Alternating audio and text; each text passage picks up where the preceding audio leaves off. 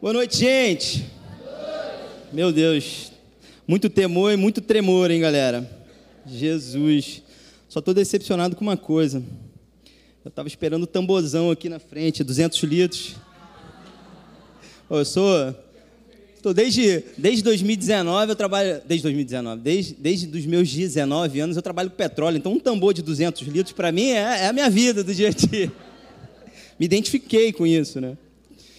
Gente, estou muito feliz de estar aqui com vocês. É, Para mim é um privilégio, uma responsabilidade muito grande, mas é muito temor no meu coração que eu estou aqui, é, falando contigo, falando com o pessoal da internet aí também. É, bom, falar um pouquinho rápido aí da, da minha jornada aqui, Academia da Fé. É, a gente começou aqui em 2013, né? Eu e a Cecília, quem conhece a Cecília? Minha mulher. Sou pai do PP, que todo mundo conhece. Figurinha carimbada. É, em 2013 a gente começou a vir para cá, é, frequentar, a gente estava procurando uma igreja aqui no Rio, eu sou de Macaé, né, natural. A galera conhece, vou falar rapidinho. É, a gente está casado há 11 anos, né? Isso aí, 11 anos casados, primeira namorada, muitos percalços, mas Deus é bom, né? Deus vai sustentando a gente e Ele é bom, é só Ele. E a gente tem vivido um ano de manifestação abundante, gente. Essa é a verdade. A gente tomou posse disso, a gente tem vivido isso é, de forma extraordinária, assim. E Deus tem provado a mão dele sobre as nossas vidas, né? A gente tem visto que nada tem nada a ver com o nosso esforço, nem nada a ver com aquilo que a gente tem feito. A gente só se rendeu, né? Colocou o coração diante dele. E aí, cara, ele está fazendo, né? E a gente tem, tem tido o privilégio de testemunhar coisas que ele tem feito na nossa vida e tem abençoado outras pessoas também. Dito isso, Antes de entrar na palavra, vou beber muita água porque o nervosismo é grande, tá, gente? Antes de entrar na palavra, eu queria dar um testemunho rápido sobre essa juventude. Em 2013 a gente começou a frequentar aqui. Eu já contei essa história para algumas pessoas, mas é, tem duas, tiveram duas coisas que chamaram muito a minha atenção, muito. E algo que o Espírito, né, falou no meu coração e foi, foi me mostrando.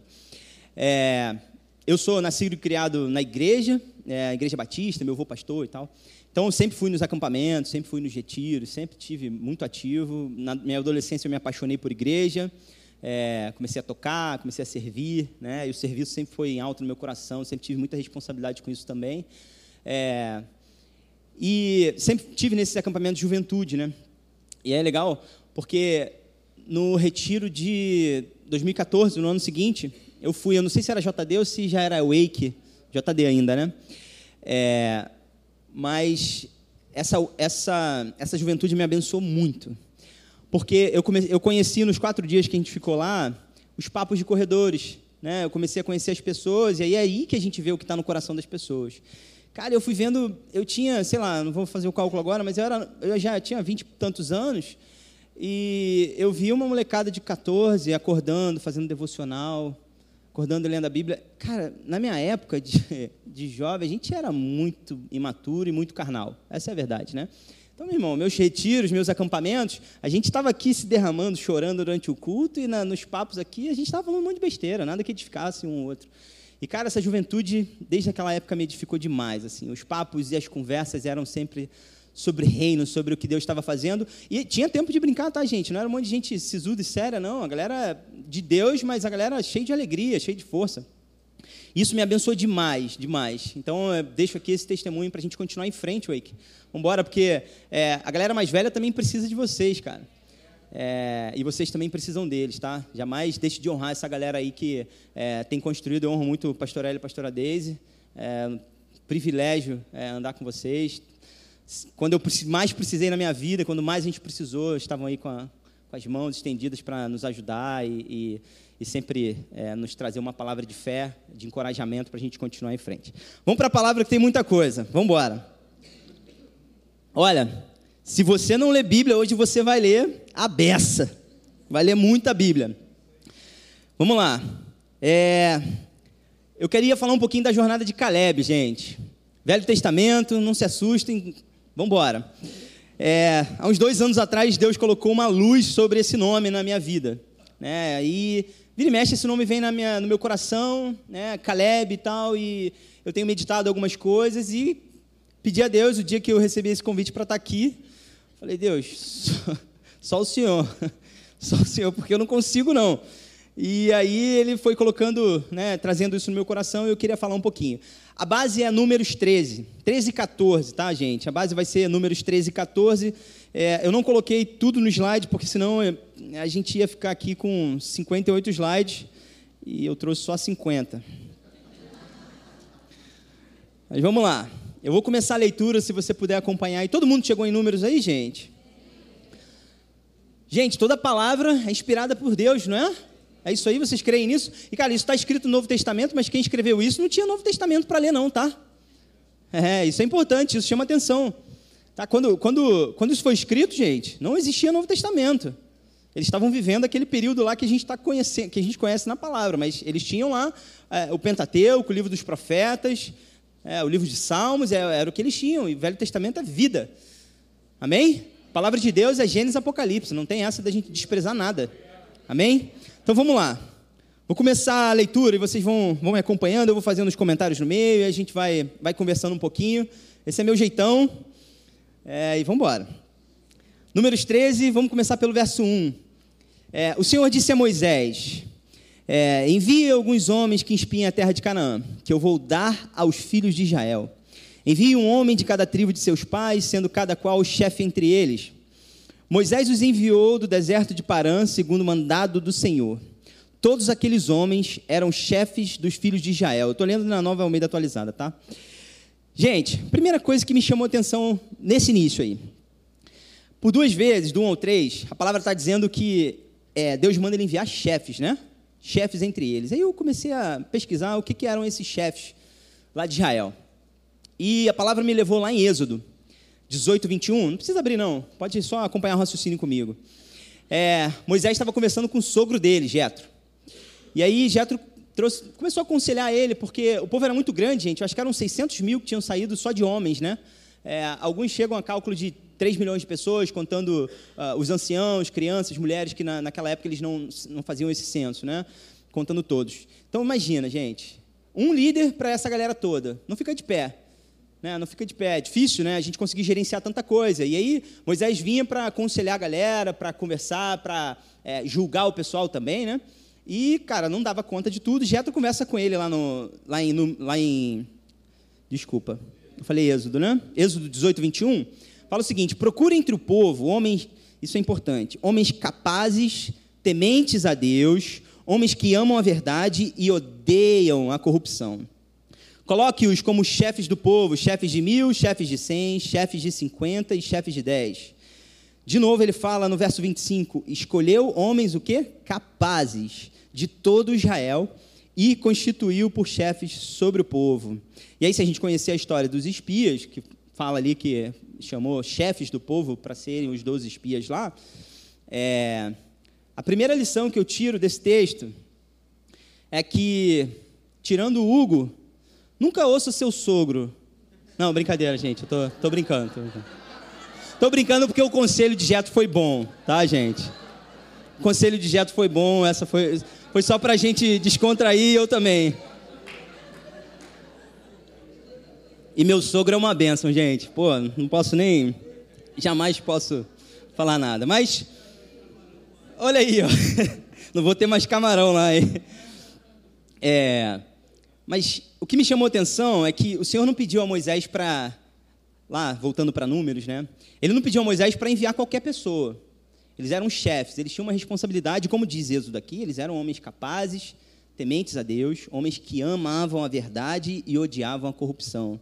Novamente, ele fala no verso 25, amavam a verdade. É, eram homens capazes. Beleza, vamos voltar para números, vamos continuar essa narrativa aí para a gente entender melhor um pouquinho. Verso 25, depois de 40 dias, voltaram de espiar a terra. Vieram a Moisés, a Arão e a toda a congregação dos filhos de Israel em Cádiz, no deserto de Parã, fizeram um relato do que tinham visto. E eles e toda a congregação é, e, é, e, e, toda a congregação e mostraram-lhe os frutos dessa terra. É, eu não sei se vocês sabem, mas o Ministério da Cultura, Ministério do Turismo de Israel, até hoje é o símbolo de duas pessoas carregando um, um cacho de uva, porque esse era o símbolo que a terra era boa, né? Era o símbolo que eles trouxeram para é, o povo ver o que, que tinha naquela terra. E até hoje, se a gente pesquisar lá no Google, o símbolo do, do Ministério do Turismo lá de, de Israel é, esse, é, essa simbologia, mostrando que era uma terra boa. Verso 27, é, relataram a Moisés e disseram, fomos à terra qual você nos enviou, de fato é uma terra onde mana leite e mel, estes são os frutos dela. Aí entra o mais, no verso 28, mas o povo que habita nessa terra é poderoso, e as cidades são muito grandes e fortificadas. Também vimos ali os filhos de Anak. Verso 30, vamos pular lá. Então Caleb fez calar o povo diante de Moisés e disse: Vamos subir agora e tomar posse da terra, porque somos perfeitamente capazes de fazer isso. Caleb está colocando em prática aquilo que ele era, ó, perfeitamente capaz. Amém? E diante dos filhos. De... Desculpa, me perdi. Verso 30, né? Porém, os homens que tinham ido com ele disseram: Não podemos atacar aquele povo, porque é mais forte do que nós. E diante dos filhos de Israel falaram mal da terra que haviam espiado, dizendo: A terra pela qual passamos para espiar é terra que devora os seus moradores, e todo o povo que vimos nela são homens de grande estatura. Também vimos ali gigantes, os filhos de Anak, né, ali, eles eram descendentes de gigantes, né? E éramos aos nossos próprios olhos como gafanhotos, e assim também éramos éramos aos olhos dele. E aí vamos lá para 14:1. Então toda a congregação se levantou e gritou em alta voz, e o povo chorou aquela noite. Todos os filhos de Israel murmuraram contra Moisés e contra Arão, e toda a congregação lhes disse: Quem dera tivéssemos morrido na terra do Egito, ou mesmo neste deserto. E porque o Senhor nos traz a esta terra para cairmos a espada e para que nossas mulheres e nossas crianças sejam por presa? Não seria melhor voltarmos para o Egito? Diziam uns aos outros: Vamos escolher um chefe e voltemos para o Egito. Gente, pensa só, o que, que esses, a bagunça que esses caras fizeram nesse povo. Eles tinham uma palavra de Deus, e a gente vai conversar um pouquinho sobre isso. E esses caras viram que a terra era boa, mas eles colocaram os olhos no gigante. E uma, uma das coisas que me, eu, eu parei para perceber nesse texto era o seguinte: vocês têm ideia do que esse povo tinha visto antes de chegar diante da terra?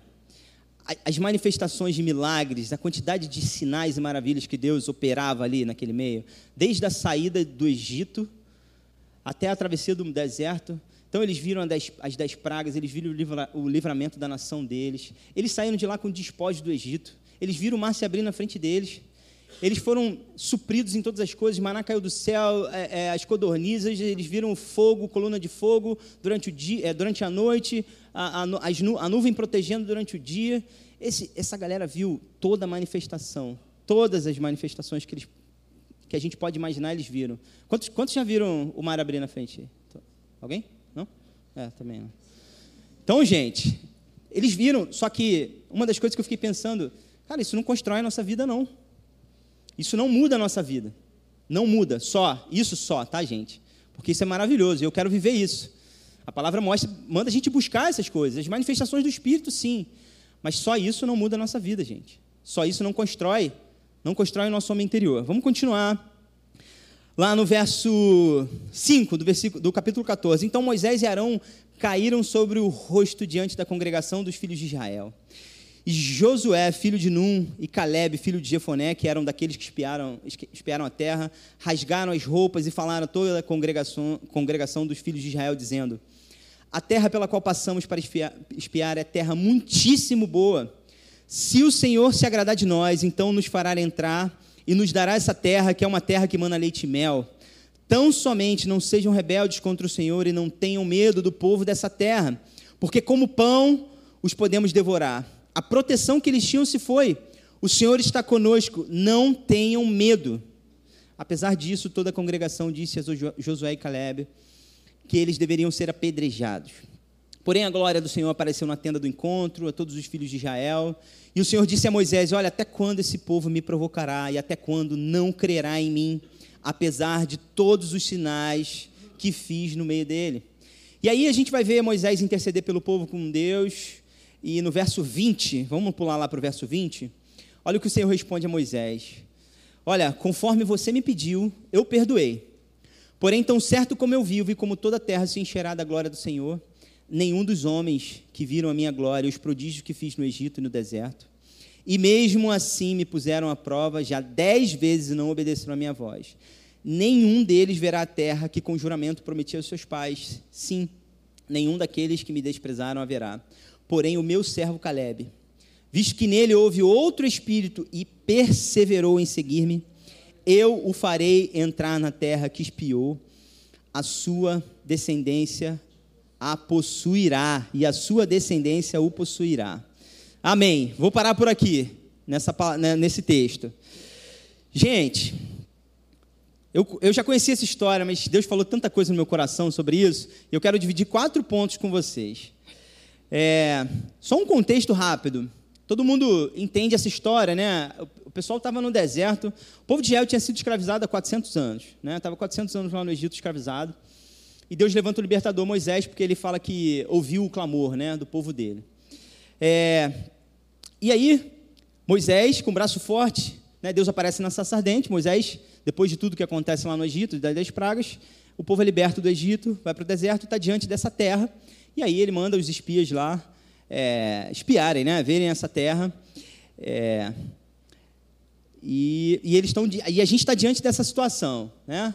Dez espias com, com retrato péssimo e desencorajando todo o povo e fazendo o povo desistir, e dois firmes, inclusive Caleb ali, ó, firme e forte. Então eu tenho quatro pontos que essa palavra é, me ensinou demais, muito, muito. O primeiro deles é palavra. Gente, esse é o primeiro aspecto que eu quero explorar aqui. Né? Gente, Deus empenhou, empenhou a sua palavra ali para aquele povo, era um povo escolhido dele, e ele tinha empenhado, ele tinha feito uma promessa ao povo dele. Tá? A gente vai, vai ver aí, eu vou botar o texto para a gente pensar junto. Tá? Em alguns, é, no, no, verso 2, envia alguns homens que espiem a terra de Canaã, que eu vou dar aos filhos de Israel. Deus já tinha dito que ele ia dar a terra para os filhos de Israel. Deus já tinha empenhado a sua palavra sobre isso. Amém? Mas isso, isso já é de muito antes. Lá em Êxodo 3,8, é, lá na sarça, quando Deus fala com, com Moisés, ele disse: Olha, por isso desci a fim de livrá-lo das mãos do Egito e para fazê-lo sair daquela terra e levá-lo para uma terra boa e ampla, terra que mana leite e mel. O lugar do cananeu, do Eteu, do Amorreu, do, do Ferezeu, Eveu e todo eu daí. Antes disso, se a gente for lá em Gênesis e voltar um pouquinho, Deus já tinha dito a Abraão que ele daria essa terra aos seus descendentes, gente. Deus já tinha dado essa promessa há muitos anos lá atrás. Ele deu essa, ele deu essa palavra, ele já tinha empenhado a palavra. E o que, que acontece? Josué e Caleb, dentre os doze, eles foram os únicos que ficaram com a palavra. Eles fica, resolveram ficar com essa fé dentro do coração dele e falar assim: gente, Deus prometeu essa terra para a gente, isso é mais do que suficiente, isso é tudo que a gente precisa. Amém? Então, esse é o primeiro aspecto, é a palavra. Então, gente, a fé sempre escolhe a palavra, sempre trata essa palavra com a maior autoridade, como a voz a ser ouvida em primeiro lugar. A fé sempre vai escolher a palavra. A palavra de Deus, gente, é o nosso fundamento. A gente constrói a nossa vida sobre essa rocha sobre esse fundamento. Eu, esse é o nosso fundamento. É isso que a gente aprende aqui o tempo inteiro. A gente, a gente aprende esse fundamento, gente. Isso, isso tem construído a minha vida também. Sabe? Não adianta, a gente não vai construir a nossa vida sobre areia, a gente precisa desse fundamento, dessa palavra. E Hebreus 4,12 diz assim: ó, Pois a palavra de Deus é viva e eficaz, e mais afiada que qualquer espada de dois gumes. Ela penetra até o ponto de dividir alma e espírito, juntas e medulas, e julga os pensamentos e as intenções do coração.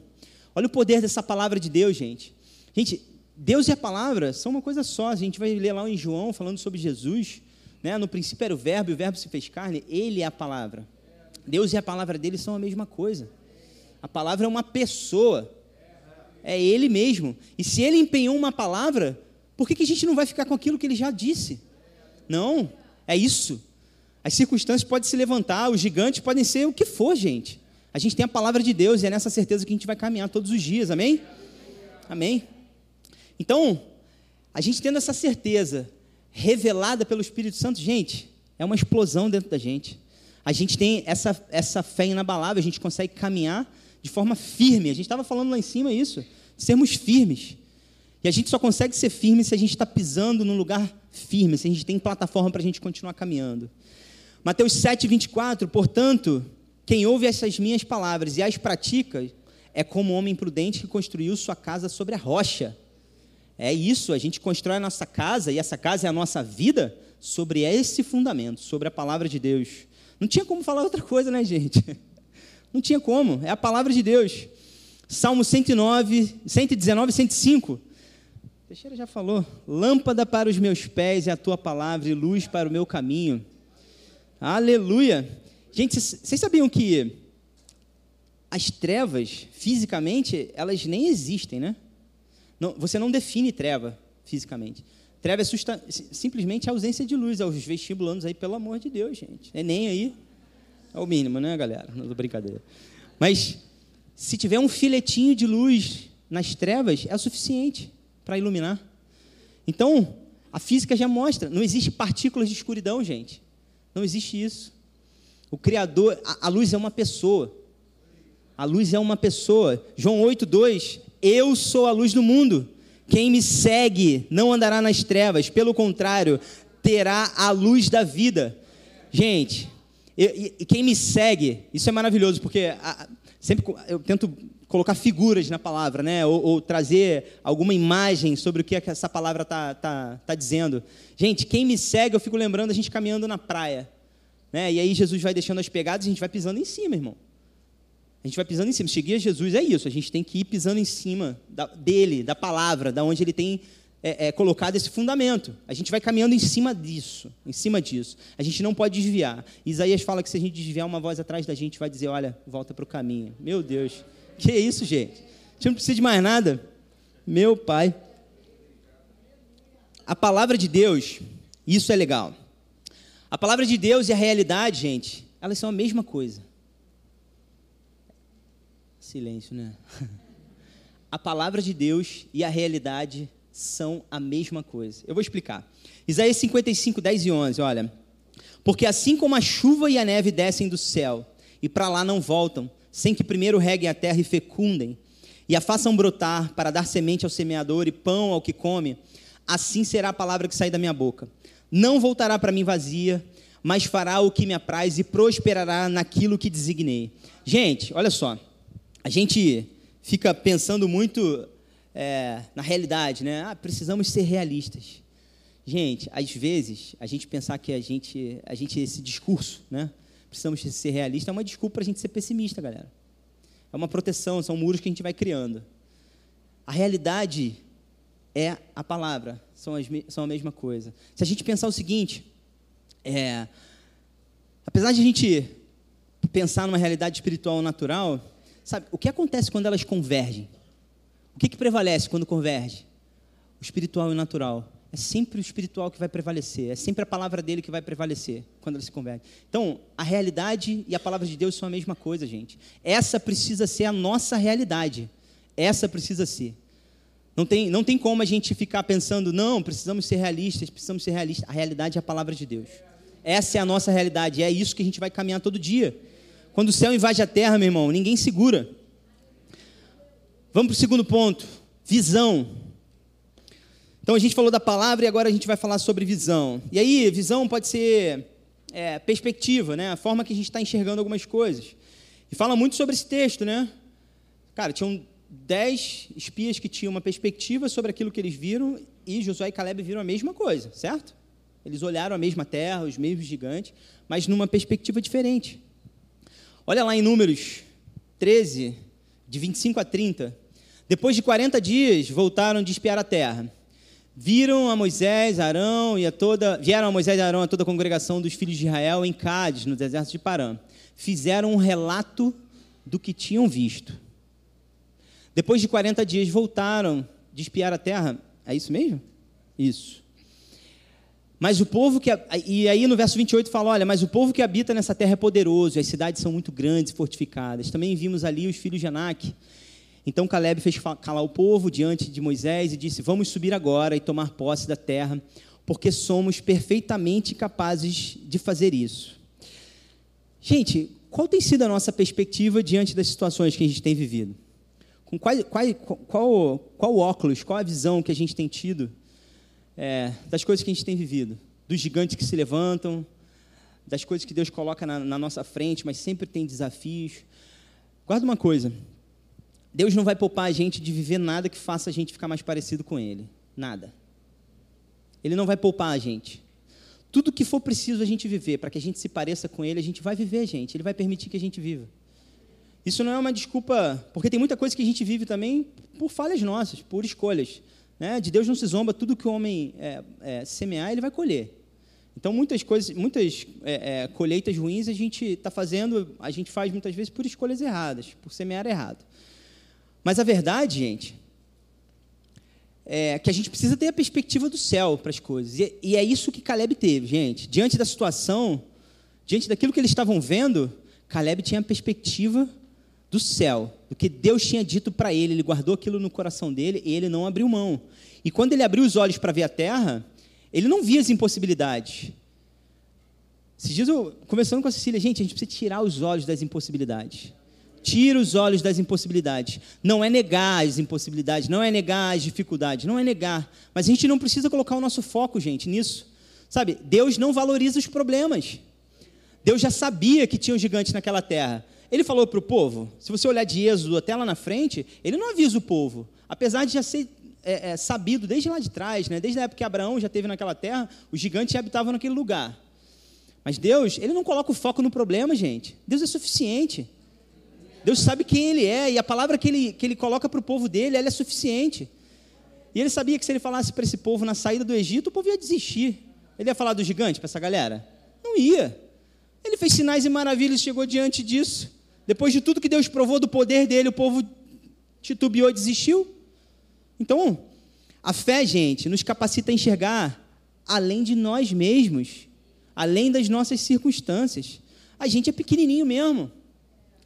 A gente é pequeno, a gente pensar na gente mesmo, que é o homem, né? O que é o homem? Salmos fala que é um homem é, é, de que dele se lembre, né? Gente, a gente é pequeno, mas nós somos filhos dele, é o nosso pai. Se os gigantes se levantarem, ó, vem falar com meu pai, eu estou andando com ele. Estou andando com ele. Hoje de manhã foi dito isso. Se mexer com você, está mexendo com Jesus, gente. Está tá mexendo com Deus. Então, essa visão de Deus e a visão que, coloca, que Deus coloca no nosso coração, essa visão de fé, dessa fé inabalável, ela vai também além dos nossos próprios recursos. Porque muitas vezes a gente quer colocar confiança naquilo que a gente tem na, nossa, na nossa mão, né? Isso é normal da, da humanidade. Isso a gente vai ter que conviver e combater todos os dias. Mas a visão de Deus é muito além dos nossos recursos. A visão que Deus deu é muito além dos nossos recursos. Mas a gente não depende dos nossos recursos, gente. A gente, a gente vai ver a manifestação de Deus se a gente crê assim como esse povo viu, assim como Josué e Caleb viram. É dessa forma. E outra coisa, sobre perspectiva. Tudo na nossa vida a gente precisa colocar na perspectiva bíblica e também na proporção bíblica. Porque, gente, nosso coração muitas vezes é enganoso, nossa mente nos engana direto. A gente dá uma voz deste tamanho para problema e para um monte de coisa. Mas se a gente colocar a nossa, a nossa fé na palavra dele e permitir que ele nos dê a visão dele, porque ele, ele, a palavra dele diz que a gente foi colocado em lugares celestiais, estamos assentados com Ele em lugares celestiais. Então a gente precisa enxergar a partir desse lugar, não é isso? A gente precisa enxergar desse lugar. E desse lugar, a gente tem equilíbrio para a gente colocar, a gente, a gente fazer na nossa vida, dar as devidas proporções para as coisas. Porque a gente cai no engano de, de colocar os gigantes desse mundo perto do nosso Deus. Que isso, gente? Não dá. Não dá. Tá, a gente está com a perspectiva errada e a proporção que a gente está dando nisso é furada. Não existe. Então, tudo que Caleb viu quando ele olhou aquela terra foi a promessa. Caleb colocou os olhos na promessa e no Deus que tinha prometido. E ele conquistou aquele território antes mesmo de entrar. Porque essa é uma verdade, ó. Com a visão de Deus, eu conquisto o território no espírito antes de conquistar fisicamente. É isso? Essa não é a fé? A gente não chama a existência aquilo que ainda não existe? Ainda. Ainda. Se Deus empenhou a palavra dele, irmão, eu vou com tudo. Eu vou com tudo. Porque quem olha só o que os olhos alcançam, gente, vai desanimar. Não vai conseguir continuar. A gente desanima. Se for só os nossos olhos naturais, a gente vai desanimar, porque aí fora, meu irmão, é daqui para pior. Como é que o pessoal fala, né? Daqui para frente, só para trás. Mas não, a gente, é, a gente avança. O reino de Deus, meu irmão, nunca parou de avançar e não vai parar. A gente vai avançar. É. Segundo Coríntios 4:16, por isso não desanimamos.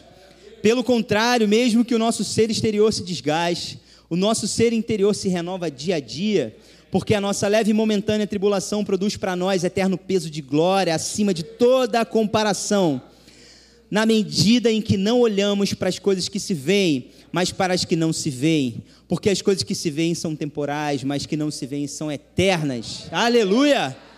Cara, esse cara que escreveu, Paulo escrevendo isso aqui, ele, ele leu a história de Caleb, eu tenho certeza.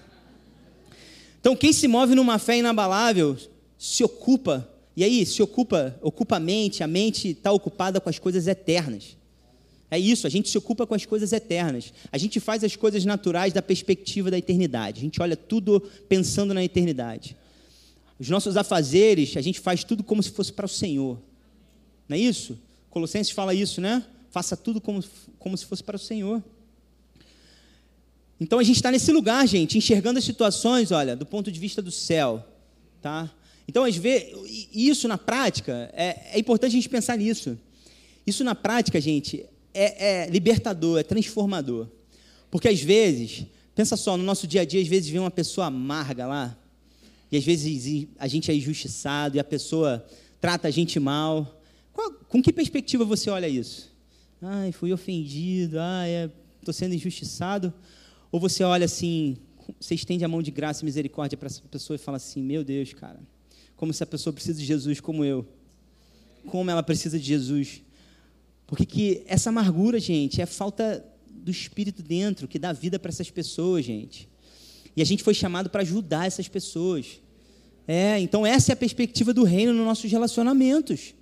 É assim que a gente tem que ter, esse tipo de visão que a gente tem que ter. Essa é a visão do reino para a nossa vida, gente na prática, tá? Só trazendo um exemplo simples, que é, é o que vai acontecer amanhã, segunda-feira. Quero encorajar você. Amanhã vai ter alguém que vai te injustiçar. Não, estou brincando. Mas amanhã você vai ter problema, e essa semana você vai ter problema. E aí, qual perspectiva que você vai olhar? Você vai comparar seu problema ao seu Deus? Aquilo que ele está construindo, ele te chamou para fazer parte? Irmão, quando a gente tem a certeza que a gente está caminhando debaixo de uma palavra e a gente está respondendo ao chamado dele, o que, que abala a gente? Hã? A gente cantou aqui, meu irmão, a gente pode estar triste. A gente pode estar triste, mas a gente vai louvar o nome dele. E a gente vai saber que essa leve e momentânea tribulação é momentânea mesmo, isso vai passar. Isso vai, a gente vai sair dela muito mais forte, isso vai nos preparar para os próximos passos, gente. A gente está sendo preparado para algo muito maior. Aleluia! Aleluia! Uh! Romanos 8, 20, 8, 24 e 25, olha. Porque na esperança fomos salvos. Ora, a esperança que se vê não é esperança, pois quem espera o que está vendo? Mas se esperamos o que não vemos, com paciência o aguardamos. Amém? Então o povo errou porque ficou olhando para o gigante, né? Para aquilo que se via, ao invés de colocar os olhos no Deus que fez a promessa. Foi isso que Caleb fez. Porque ele falou, cara, meu Deus é maior do que esses gigantes aí. E eu fiquei pensando nesse texto que ele fala que a, proteção que eles tinham, né, alguma coisa assim, né, é, eles perderam. E eu fiquei pensando sobre isso, fiquei viajando sobre esse texto, né, porque talvez a proteção que eles tinham era o desconhecimento ou algo assim, mas, cara, o que Caleb olhava era só a promessa que Deus tinha empenhado para ele. E o Deus da promessa. Sabe, ele olhou para aquele gigante, ele olhou para aquela terra e ele falou, ele olhou, fez uma retrospectiva provavelmente, viu tudo que Deus tinha manifestado, tudo que Deus tinha feito, ele falou: "Meu irmão, vamos embora. Vamos embora, a gente vai entrar nessa terra com força". E a gente essa esse texto de Romanos me, me dá o gancho para o próximo ponto, que é perseverança. Essa palavra é maravilhosa. Ela diz muito sobre uma jornada. Vamos lá, Josué 14. Gente, a gente não corre, essa vida nossa não é uma corridinha de 100 metros, é uma maratona, não é isso que a gente aprende? É uma maratona. E a gente precisa de perseverança. A gente precisa estar ali, ó, firme até o final. Josué 14, e aí a gente vai mudar o texto, que também fala de Caleb. Josué 14, de 6 a 10. Eu coloquei aí para facilitar e agilizar um pouquinho. Os filhos de Judá chegaram a Josué em Gilgal e Caleb, filho de Jefoné, o quenezeu, lhe disse: Olha, você sabe o que o Senhor falou a Moisés, homem de Deus, em Cades Barneia, a respeito de mim e de você. Eu tinha 40 anos quando Moisés, servo do Senhor, me enviou de Cades Barneia para espiar a terra. E eu lhe relatei o que estava no meu coração. E aí essa palavra aí, coração, né, lebab, ali é, no hebraico quer dizer homem interior, tá? Legal. Os meus irmãos que tinham ido comigo amedrontaram o povo, mas eu perseverei em seguir o Senhor, o meu Deus. Meu Deus do céu. Que declaração, né? Então Moisés, naquele dia, jurou, dizendo: Olha, certamente a terra em que você pôs, os, pôs o pé será sua e de seus filhos em herança perpétua, pois você perseverou em seguir o Senhor, meu Deus. Gente, Perseverança, aqui, também tem um significado de constância. Cara, isso é muito poderoso. Eu tenho aprendido muito sobre isso, gente. E no nosso contexto aqui, tem a ver com batidão. Quem já ouviu isso aí? Não é o batidão? Essa é a constância, galera. Essa é a constância. Olha o que diz lá em Hebreus 10, 36, 39. Olha, vocês precisam perseverar para que, havendo feito a vontade de Deus, alcancem a promessa. Porque ainda dentro de pouco tempo, aquele que vem virá e não irá demorar. Mas o meu justo viverá o quê? Pela fé. E se retroceder, dele a minha alma não se agradará. Nós, porém, o que? Não somos do que retro, dos que retrocedem para a perdição, mas somos os da fé para a preservação da alma. Gente, só chega até o final. Só vive a promessa quem é constante. Só vive a promessa quem é constante só consegue enxergar e viver e colocar o pé na terra, naquilo que Deus está fazendo, naquilo que Deus prometeu para você, para mim, como povo dele, só consegue se a gente for constante. Se a gente seguir nesse batidão, sabe, lá no, no verso 24 de Números 14, olha, olha o que diz, olha, de novo, a gente leu em, Josué, a gente lê em Números, olha, porém, o meu servo Caleb, visto que nele houve outro espírito, e perseverou em seguir-me, eu o farei entrar na terra que espiou, e a sua descendência possuirá. Cara, isso é poderoso, porque não era só sobre Caleb, mas sobre a sua descendência. A gente vê ali em Josué falando sobre perpétua aquela terra. É uma promessa de Deus, gente. É uma promessa. Olha o que Tiago diz lá. 1, de 2 a 4. Eu falei que a gente ia ler Bíblia. Porque eu não tenho nada para falar, não. Quem tem para falar é Deus. É a palavra dele. Então vamos lá. Tiago 1, de 2 a 4. Meus irmãos. Essa não é muito animadora, mas é tenham por motivo de grande alegria o fato de passarem por várias provações, sabendo que a provação da fé que vocês têm produz o quê? Perseverança. Ora, a perseverança deve ter ação completa para que vocês sejam perfeitos e íntegros, sem que lhes falte nada. Sabe o que quer dizer essa palavra perfeito? Ela também pode, pode, pode ser lida como maduros levados ao fim, ao seu fim. Ou seja, chegar lá, gente. E é isso que fala, é isso que a gente colocou ali. A gente só vai chegar até o final com essa perseverança. Mas é, é isso, é na maturidade que a gente chega lá. É na maturidade que a gente vai chegar lá. Não é isso? Assim como um ser humano, pequenininho lá, nasce, e ele, para aprender a falar, para aprender a comer, para tudo, ele vai passar por percalços na vida, não vai? Né? Eu, meu filho vai fazer três anos, eu vou, vou vendo né, os percalços que ele teve ao longo da vida. Desde aprender a digerir o leite ali, né, o sistema digestivo ainda, o digestório, né, ainda aprendendo a trabalhar, sentindo ainda muitas dores para processar tudo aquilo, né, e aquilo, então são os percalços do ser humano, né, o ser humano tem esses percalços ao longo da vida, e isso vai construindo, vai fazendo ele crescer, ele amadurecer, não é isso? Então, do ponto de vista natural, assim que a gente enxerga, da mesma forma, gente, quando a gente nasce de novo espiritualmente, né, pela fé em Cristo, é necessário que a gente passe por provações, a fim, é, para que essa fé ela seja aperfeiçoada, para a gente aprender né, a viver de forma madura, a gente ser dirigido pelo Espírito de Deus. Sabe, o pomone é a, é a palavra perseverança, que é a capacidade de caminhar confiando em Deus para um futuro melhor apesar das circunstâncias. Olha isso. É a capacidade de caminhar confiando em Deus para um futuro melhor, apesar das circunstâncias. Das circunstâncias. Não se desviar do propósito. Está escrito, no original está escrito isso. É isso que a palavra quer dizer. Então Deus só nos permite viver a promessa se estivermos maduros o suficiente para não deixarmos que a promessa ocupe o lugar dele no nosso coração. Por isso que a gente não chega lá na nossa infantilidade, porque ele nos ama demais. Ele nos ama, isso é amor, isso é proteção.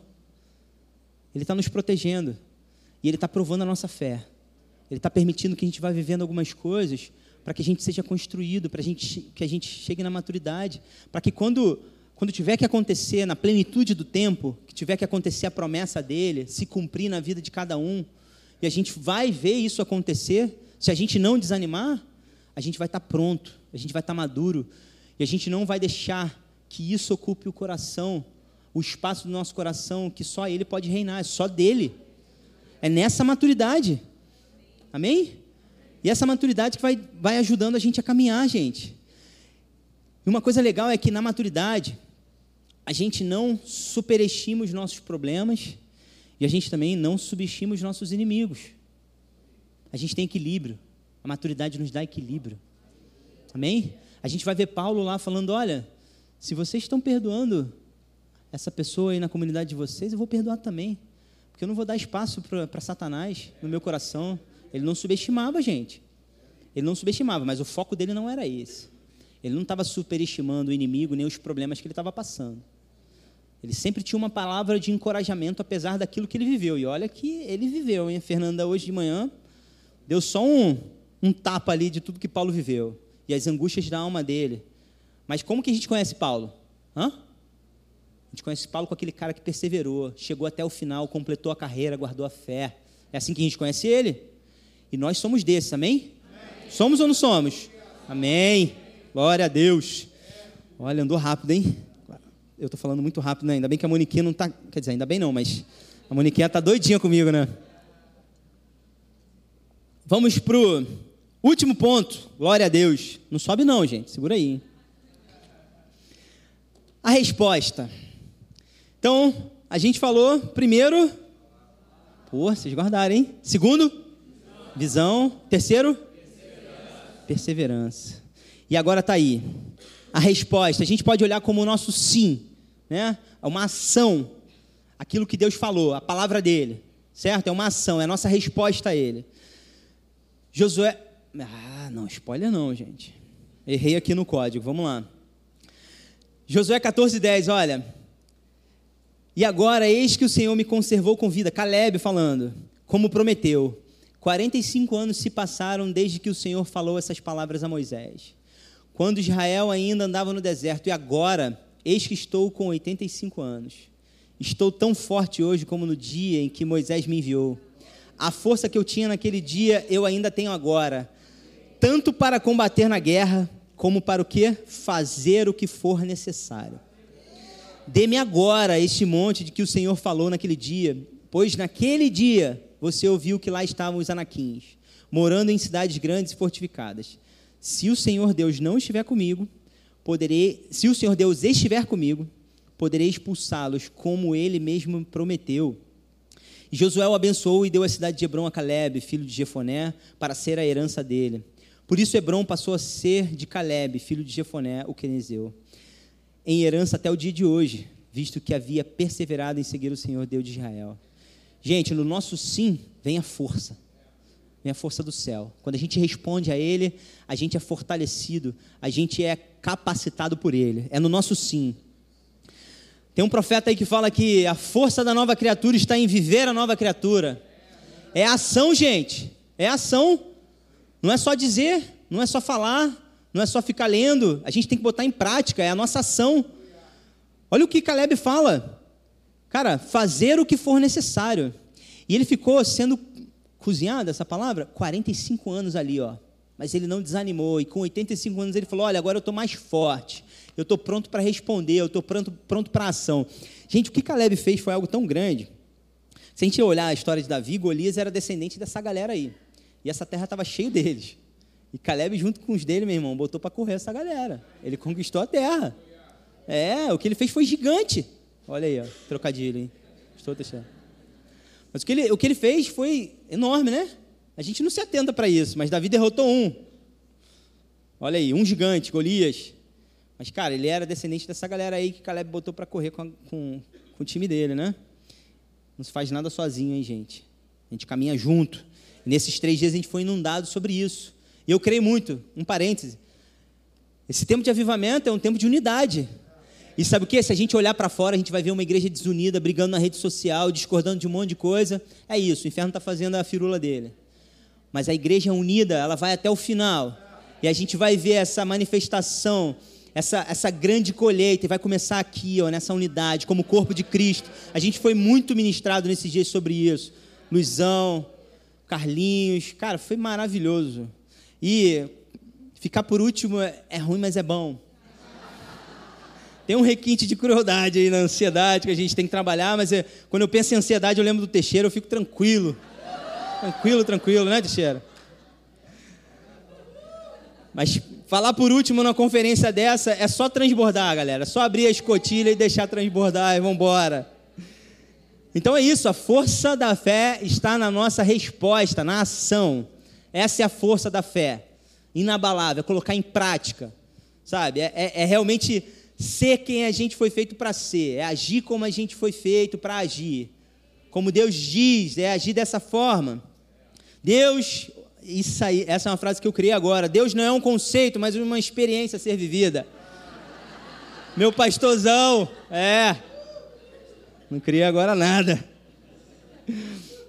Gente, a ação da fé, ela envolve dependência, confiança. Amém?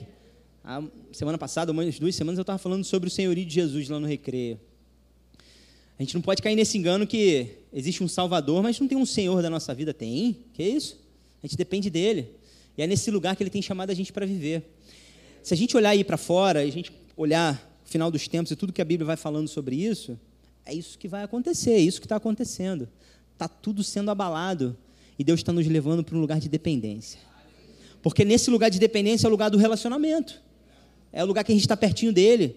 Porque a gente depende, a gente precisa dele, ele sabe disso. Então está tudo sendo abalado, tudo, mas a nossa fé é inabalável. E a gente vai andar juntinho com ele aí, ó, nessa dependência. Só um, mais um testemunho aqui. Gente, eu estou sendo provado no fogo. Se vocês não sabem, eu fui ordenado há pouquíssimo tempo. A gente está lá no recreio mandando ver, porque a gente está andando nessa dependência, eu e a Cecília. Porque ela também está lá, meu irmão, com 20 crianças que vou te dizer, hein? É uma bênção, meu Deus. Olha, eu, eu quero ter quatro filhos, mas eu tenho uma palavra para dois por enquanto. Eu creio que Deus possa ainda, né? E eu, eu isso né, não sei se é de Deus, se não é, mas eu torço para o segundo vir, vir, vir, menino, porque aí tem sempre aquela desculpinha, né? Pô, vamos tentar uma menina. Um terceira. Olha aí, ó. Mas é isso, gente. Vamos construir esse exército. A gente não está preparando essa geração do fim. Seja os nossos filhos. Vamos embora. Vamos lá, gente. Então, é, eu olho para ela com 20 lá na sala. Tudo que for abaixo de 20, vamos embora. brincadeira, brincadeira. Os dias são difíceis. É, porque eu não tô lá, né? Oh, umzinho já é, ó. Tá me esticando ali, ó. Meu Deus do céu. Mas, gente, como, como, como o pai se revela na paternidade, é maravilhoso. Como ele, Deus, vai se revelando no meu relacionamento com o PP. Porque às vezes eu vou, ele na infantilidade, na criancice dele, naquela pirraça, e aí eu desço ao nível dele ali para conversar, para bater um papo, explicar tudo para ele. Aí dá um minuto e meio, ele já esqueceu tudo e faz de novo. Mas aí eu fico pensando, gente, na paciência que Deus tem com a gente, cara. Meu Deus, que pai maravilhoso. E aí ele vai só me mostrando isso, cara. Vai só me mostrando, olha, eu sou assim contigo, hein, cara. Olha aí, ó. Olhar para trás não é para onde a gente tem que ficar olhando, mas é, é, muito bom a gente, né, quando a gente começa a construir a nossa vida em cima dessa palavra, e a gente olhar para trás como a gente era infantil, e a gente vê como Deus é gracioso, misericordioso, né? E Ele vai ensinando a gente ah, ele vai nos perdoando, ele vai cuidando da gente, ele vai ensinando a gente como tem que ser. E é isso, ele está me ensinando agora o que eu tenho que ensinar para o PP, né? É, desse jeito. Olha lá, em Tiago 1, 17 no 26 também, olha. Assim também a fé, se não tiver obras ou ação, por si só está morta. Porque assim como o corpo sem o espírito é morto, assim também a fé sem obras é morta. A gente precisa agir em fé. A gente precisa colocar em prática aquilo que a gente tem recebido e aquilo que a gente tem colocando pra, colocado para dentro. Gente, isso tem muito a ver com relacionamentos, lidar com pessoas, principalmente. É sobre isso, Hebreus 11, 6. De fato, ah, isso é o mais importante, tá? Esse é o mais importante. De fato, sem fé é impossível agradar a Deus. Gente, esse é o lugar da maturidade, tá? A gente faz o que for preciso para agradar o coração do Pai. Porque na imaturidade, a gente não está pensando em agradar a Deus, a gente está pensando no que a gente quer, a gente está olhando para o que o rei tem a oferecer, né? para o que Deus tem a oferecer. Mas eu ouvi uma frase uma vez, que se a gente olhar com a perspectiva certa, era o seguinte: cara, não troque um lugar de influência, e aí diz muito sobre pessoas, por aquilo que o rei tem para te dar. É isso mesmo, não troque um lugar de influência pelo que o rei tem para dar. Sabe? Vamos, não vamos olhar para o que o, o, Deus, o que Deus tem para dar para a gente. Não é, não é sobre isso apenas. Isso as coisas vão sendo acrescentadas se a gente colocar o reino dele em primeiro lugar. Mas Ele tem nos chamado para o lugar de influência, um lugar de relacionamento com pessoas, que, gente, que Ele quer que a gente revele o coração dele para essas pessoas, através do nosso comportamento. E comportamento é isso, é, é ação. É ação. Não adianta a gente falar um monte de coisa e a gente se comportar de uma maneira errada. Isso é religião, gente. Isso é religiosidade. Isso eram os fariseus lá que a gente vai aprendendo. O comportamento diz muito o que está dentro do nosso coração daquilo que a gente tem colocado para dentro. Amém? Então, a gente tem que ter esse coração de agradar o coração do Pai. Amém? Lá é, no verso 14 de Números, é, no, no verso 9 de Números 14, diz o seguinte: olha. Tão somente não sejam rebeldes contra o Senhor e não tenham medo do povo dessa terra, diz Caleb, hein? Porque como pão o podemos devorar. A proteção que eles tinham se foi, o Senhor está conosco. Não tenham medo deles. Quando dizemos sim a Deus, os gigantes se tornam um alimento para a nossa fé. Amém? Quando a gente dá essa resposta para Deus, a gente diz sim, os problemas que vão se levantando, eles vão se tornando alimento para a nossa fé. A gente vai saindo dessas circunstâncias, dessas adversidades muito mais forte. Sabe? Quando a gente coloca essa palavra em primeiro lugar, Sabe, a gente rompe essa adversidade e a gente sai de lá mais forte, mais alimentado. Por quê? Porque a gente colocou em prática essa fé. A gente praticou. E se a gente pensar em termos de esporte, por exemplo, cara, esporte de alta performance, os caras têm que ó, praticar e praticar e praticar, porque isso vai fortalecendo, fortalecendo. Não é isso? Então, a gente colocar a fé em prática, isso vai fortalecendo a gente. Então a gente vai rompendo esses gigantes, isso vai sendo alimento para a nossa fé. A gente vai sendo alimentado. E aí não significa que a gente não vai ter que gerenciar as emoções dentro de nós, tá, gente? Porque esses quatro pontos estão muito bonitos, o que Caleb está falando aqui e tal. Mas a gente tem que gerenciar as emoções, os pensamentos. Esse campo de batalha na nossa mente, ele é constante. Vai ser o tempo inteiro. Minha, minha mulher sabe esses dias o quanto eu, o quanto eu fui falando os pensamentos. E foi legal, porque foi uma experiência legal o quanto eu fui compartilhando com ela os pensamentos que vinham na minha mente. Cada, cada dia de conferência, cada pregador vinha um pensamento na minha mente. Eu levei cativo a palavra a todos eles. Todos eles quiseram, que eram errados. Eu falei, não, não recebo, não recebo, não recebo. Comparação, impossibilidade, incapacidade, um monte de coisa vem. E aí eu fui, fui só falando para ela, né? Fui dividindo com ela, falando, olha, amor, olha o pensamento que veio. Olha isso, cara. E a gente tem que levar cativo a palavra. Porque, meu irmão, eu não estou aqui em meu nome. Estou em nome do Senhor dos Exércitos. Ele que me chamou para estar tá aqui. Ele que me chamou para estar tá aqui, ele que vai me capacitar, a força vem dele. É. É nisso que eu me apoio. Amém? Vou passando pelo fogo, dando glória a Deus. 2 Coríntios 1, de 8 a 10, olha. Porque não queremos, irmãos, que vocês fiquem sem saber que tipo de tribulação nos sobreveio na província da Ásia. Paulo falando sobre tudo que ele tinha passado ali, né? A igreja de Corinto, lá ele vai falando. A Fernandinha também hoje. Fernandinha, meu Deus, conheci ela hoje. A Fernanda falou hoje de manhã sobre isso. Desculpa, Fernanda. Somos irmãos, né, gente? Igreja, pô, vamos embora. Então, olha, Paulo falando da igreja, olha, foi algo acima das nossas forças, a ponto de perdermos a esperança até da própria vida. Olha aí o relato de Paulo, falando, cara, não é fácil não, mas é possível tá? É possível.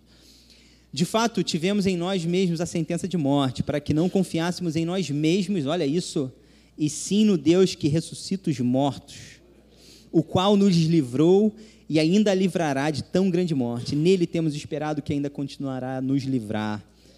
Gente, olha a declaração de Paulo. Ele não está negando as aflições na alma, os problemas que ele tinha passado, aquela, tudo aquilo que ele tinha vivido. E aí essa frase resume bem esses quatro pontos. Olha, Deus sempre terá uma palavra que muda a nossa visão, a nossa perspectiva, para seguirmos em uma jornada de perseverança, respondendo ao chamado dele. É isso aí, ele sempre vai ter uma palavra que vai mudar a nossa perspectiva, para a gente seguir com perseverança essa jornada, e sempre respondendo aquilo que ele tem nos dito. Tudo que eu preciso para ter um estilo de vida de fé inabalável, tudo que eu preciso nessa vida de fé é de uma palavra que vai mudar essa visão, vai me dar a visão do céu a respeito daquilo que eu tenho vivido. Isso é para você, gente, isso é para mim. E aí, posicionado a partir dessa perspectiva, eu sou capacitado. Gente, vou concluir. Sou capacitado a perseverar respondendo ao que Deus tem me dito. Gente, a graça de Deus é o que nos capacita, é essa graça que nos capacita. Quem está fazendo segundo ano lendo o livro do Tony Cook, meu Deus, que poderoso, a graça que nos capacita. Meu Pai. Isso é maravilhoso, gente. É a graça dele que vai nos capacitando todo dia. Se a gente se posicionar nesse lugar, tá? Existe a nossa parte, existe, a, existe aquilo que a gente precisa fazer também. Não é de qualquer jeito, gente. Existe uma ordem, existe algo que Deus está fazendo. E outra coisa, não tem nada, não é, não é sobre a gente. Deus está construindo algo sobre a face da terra e Ele está fazendo. E Ele está dizendo: Olha, tem um lugar aqui para você. Você quer vir comigo? Vamos embora. Vamos embora. Vamos junto. Vamos nessa. Sabe, essa, essa história de Caleb ensina. Estamos terminando, vamos embora. Isso aí. Pode subir, galera. Graças a Deus. Essa história de Caleb mostra, Caleb mostra muito para a gente que se a gente constrói é, homens que dependem de Deus, constroem uma história na medida de Deus, não na medida deles. Não é isso?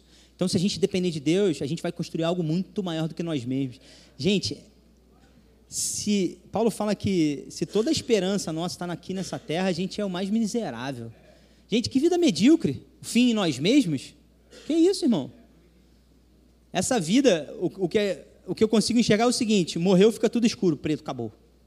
É isso, né? Se a gente tem um fim em nós mesmos, acaba quando a gente morre, não é isso? Que isso, gente? Não existe. Essa é uma vida muito pequena. E, e, o mundo tem muito essa visão, cara. O mundo vê muito dessa forma. A vida se resume a, ao Bingolândia, não é isso? Um Bingolândia. Cara, mas não olhe isso com, com raiva, com ódio. Uma vez eu vi uma, uma postagem é, falando assim: ah, se você odeia cristão, se preocupa não, daqui a pouco a gente está indo embora. Que espírito é esse, galera? Não é esse o espírito da igreja? Não é? Que isso? A gente está indo embora, a gente quer levar todo mundo com a gente. Novos céus e nova terra para todo mundo, galera. O inferno não foi feito para pessoas. Você acha que Deus ia criar alguém para depois mandar para o inferno? Você acha que esse era o plano original dele, gente? Não era. E, e, essa perspectiva que Deus quer nos dar a respeito das pessoas e dos relacionamentos. Não pode ter no, no nosso coração ódio em cima das pessoas, gente. Política não pode dividir. Ih! A gente está assentado em lugares celestiais. E a nossa visão tem que ser desse lugar, é do céu para a terra, essa é a nossa perspectiva. É o Deus, o Deus da promessa. E a promessa não é sobre nós, é para a igreja. E a gente tem que chamar a galera para vir para a igreja, para ser igreja. Amém? Então, homens que se acham independentes constroem uma história na medida limitada de um homem. Desse tamanhozinho aqui, ó. Essa história. Passa aí 70, 80 anos, acabou. E aí, quem lembra dele? Quem lembra o que foi feito? Está registrado aqui? Vai ficar para a eternidade? A palavra está mostrando ali, cara, que essa terra que Caleb conquistou foi deixada por herança para as suas gerações, para as gerações de forma eterna, eternamente. E a gente está aqui lendo isso hoje, meu irmão, milhares de anos depois. E o que, que as pessoas vão ler a respeito da gente? Hã? Da nossa fé inabalável? Eu creio, eu creio nisso, eu creio nisso. E Caleb precisou ter muita coragem diante daqueles milhões de pessoas e para contrariar a maioria ali dos dez espias, né? Ele teve que ter muita coragem. Mas, cara, você e Deus é maioria, irmão. Esquece. Você e Deus é maioria. Só não cai para um lado errado de que você só precisa dele, mas de ninguém, não. Tá? A gente precisa uns dos outros. Mas diante de situações, irmão, eu vou na força de Deus. Isso é suficiente, isso é maioria. Vamos embora. Então esse era o espírito de Caleb. Ah, mas e a reputação dele diante do povo? Será que ele estava preocupado com isso? Pelas declarações dele ali? Uh -uh.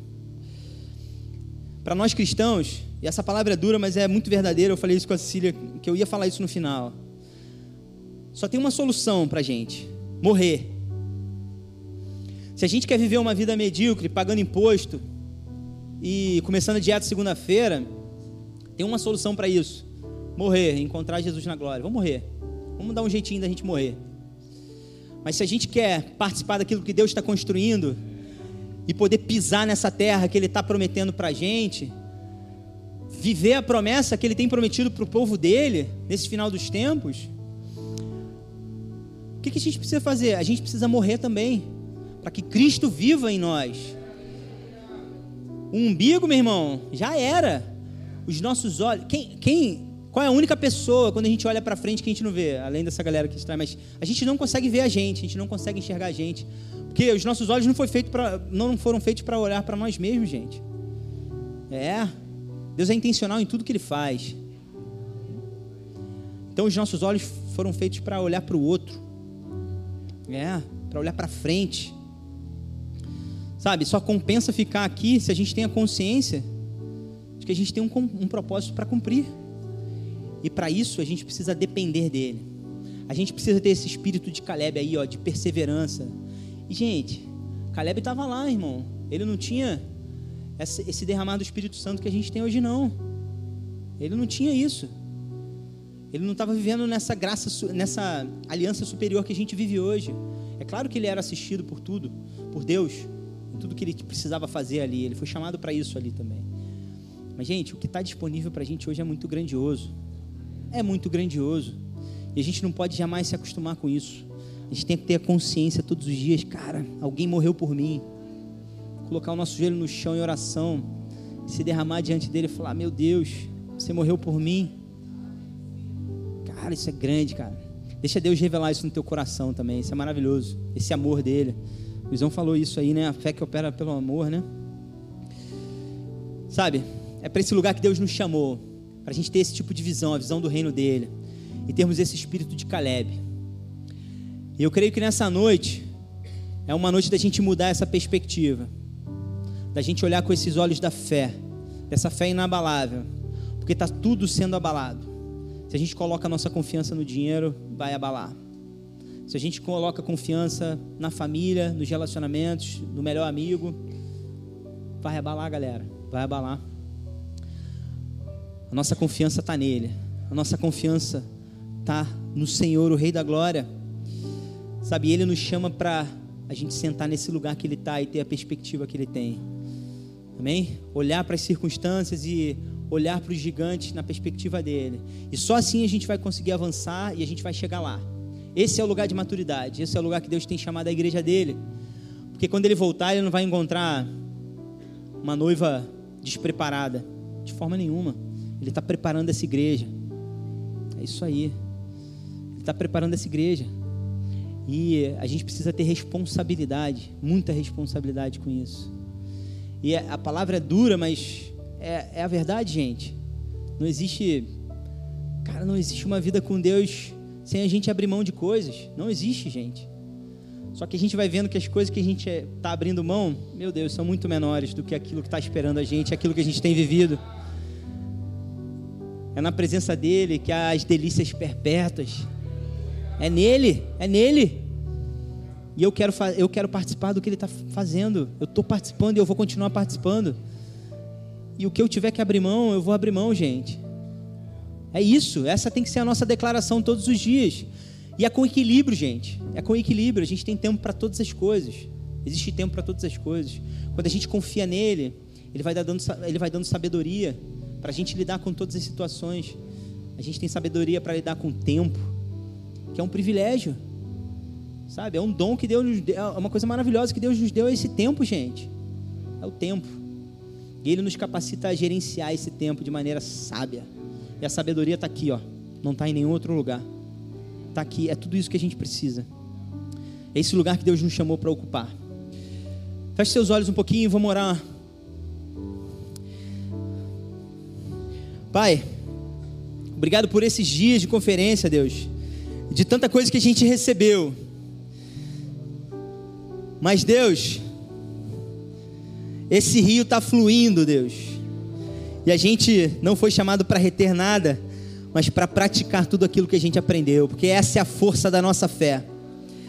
É isso que vai fazer a gente avançar e ajudar os outros a avançarem também, Deus. É, foi para isso que a gente foi chamado, Deus. É, e o Senhor conta com a gente, conta com a sua igreja. Porque se a gente reter, e aí, cara, e o meu irmão, e aquelas pessoas que a gente está convivendo, eles precisam disso. Que a gente tenha essa consciência, Pai, todos os dias. Porque Caleb, ele não estava olhando só para ele, a gente sabe disso. Sabe quando eles rasgam a roupa deles ali, em revolta daquele desânimo do povo, daquelas declarações do povo? Sabe, ele não estava olhando para ele, ele estava olhando, gente, onde vocês estão com a cabeça? Para onde vocês estão olhando? Deus nos prometeu essa terra e Ele vai nos dar porque Ele é o Senhor dos exércitos, Ele vai nos dar, Ele vai fazer a gente avançar sobre esses gigantes. E esse é o espírito que Caleb teve. E é nesse espírito, no espírito da fé, é nessa fé que a gente quer avançar todos os dias, Pai. Foi para isso que a gente foi chamado, Deus. O justo viverá por fé, e é nesse lugar que a gente está, e é nesse lugar que a gente foi chamado para viver, Pai. Muito obrigado, Pai, que nessa noite, Deus, todos os meus irmãos aqui na internet, eles decidam, decidam viver nesse lugar, Pai. E ter essa perspectiva que o Senhor tem a respeito das coisas da vida e daquilo que o Senhor está construindo e fazendo, Pai. E que eles decidam caminhar com perseverança, tirando os olhos das circunstâncias e olhando para o que é eterno, Pai. Essa é a minha declaração sobre os meus irmãos, sobre essa igreja, Pai. Obrigado, Jesus, porque você é quem possibilitou da gente estar aqui hoje, Pai. Pelo teu sofrimento lá na cruz, por ter ressuscitado e ter nos feito novas criaturas, Pai. A gente está nesse lugar, Deus, e é na força do teu poder que a gente vai continuar caminhando, Deus. E que o meu irmão que está aqui hoje decida isso no seu coração hoje. Viver essa fé inabalável, ter esse espírito da fé todos os dias da vida dele que a segunda-feira seja o melhor dia das nossas vidas, Deus. Porque depois de sair desse lugar, da casa de Deus, da, da igreja, onde a gente se fortalece como corpo, a gente está pronto para ir lá para fora, manifestar o reino de Deus nos lugares onde a gente for, onde a planta dos nossos pés pisarem, justiça, paz e alegria se manifestando no nosso trabalho. Isso também para os nossos filhos, Deus, e onde quer que eles estejam, porque nós somos autoridade sobre eles, Deus, e nós empenhamos uma palavra sobre a vida deles, que o reino de Deus seja estabelecido. Nós abençoamos, Deus, a vida dos meus irmãos aqui, eu abençoo a vida deles nessa noite, Pai. Quebramos toda barreira de incredulidade.